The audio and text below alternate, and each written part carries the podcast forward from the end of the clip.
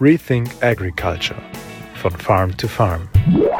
Der Podcast für deinen Boden.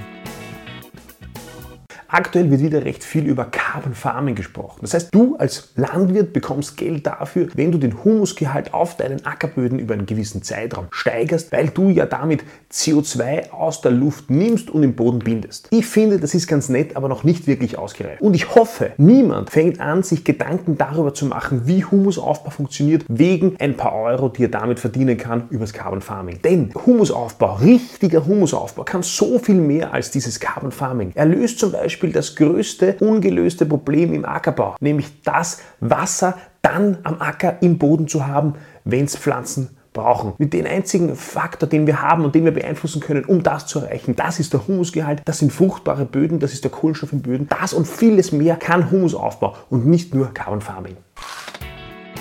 Rethink Agriculture von Farm to Farm. Der Podcast für deinen Boden.